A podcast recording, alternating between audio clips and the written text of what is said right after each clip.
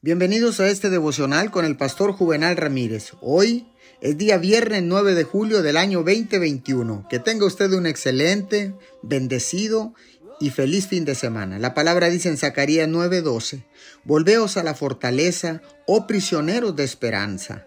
Hoy también os anuncio que os restauraré el doble. ¿Qué espera hoy? ¿Qué espera en la vida? ¿Está buscando que algo bueno suceda o espera que le decepcionen?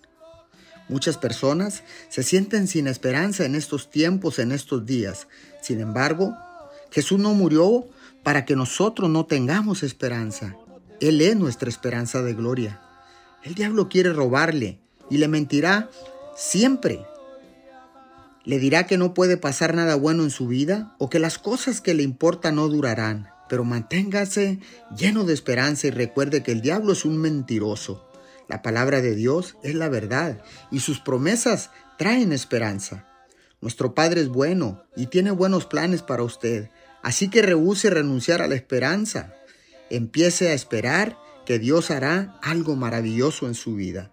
Señor, todo lo que haya perdido en este tiempo, todo lo que haya pasado, Señor, en estos tiempos, ahora sé que tu palabra dice que tú me restaurarás el doble en el nombre de Jesús.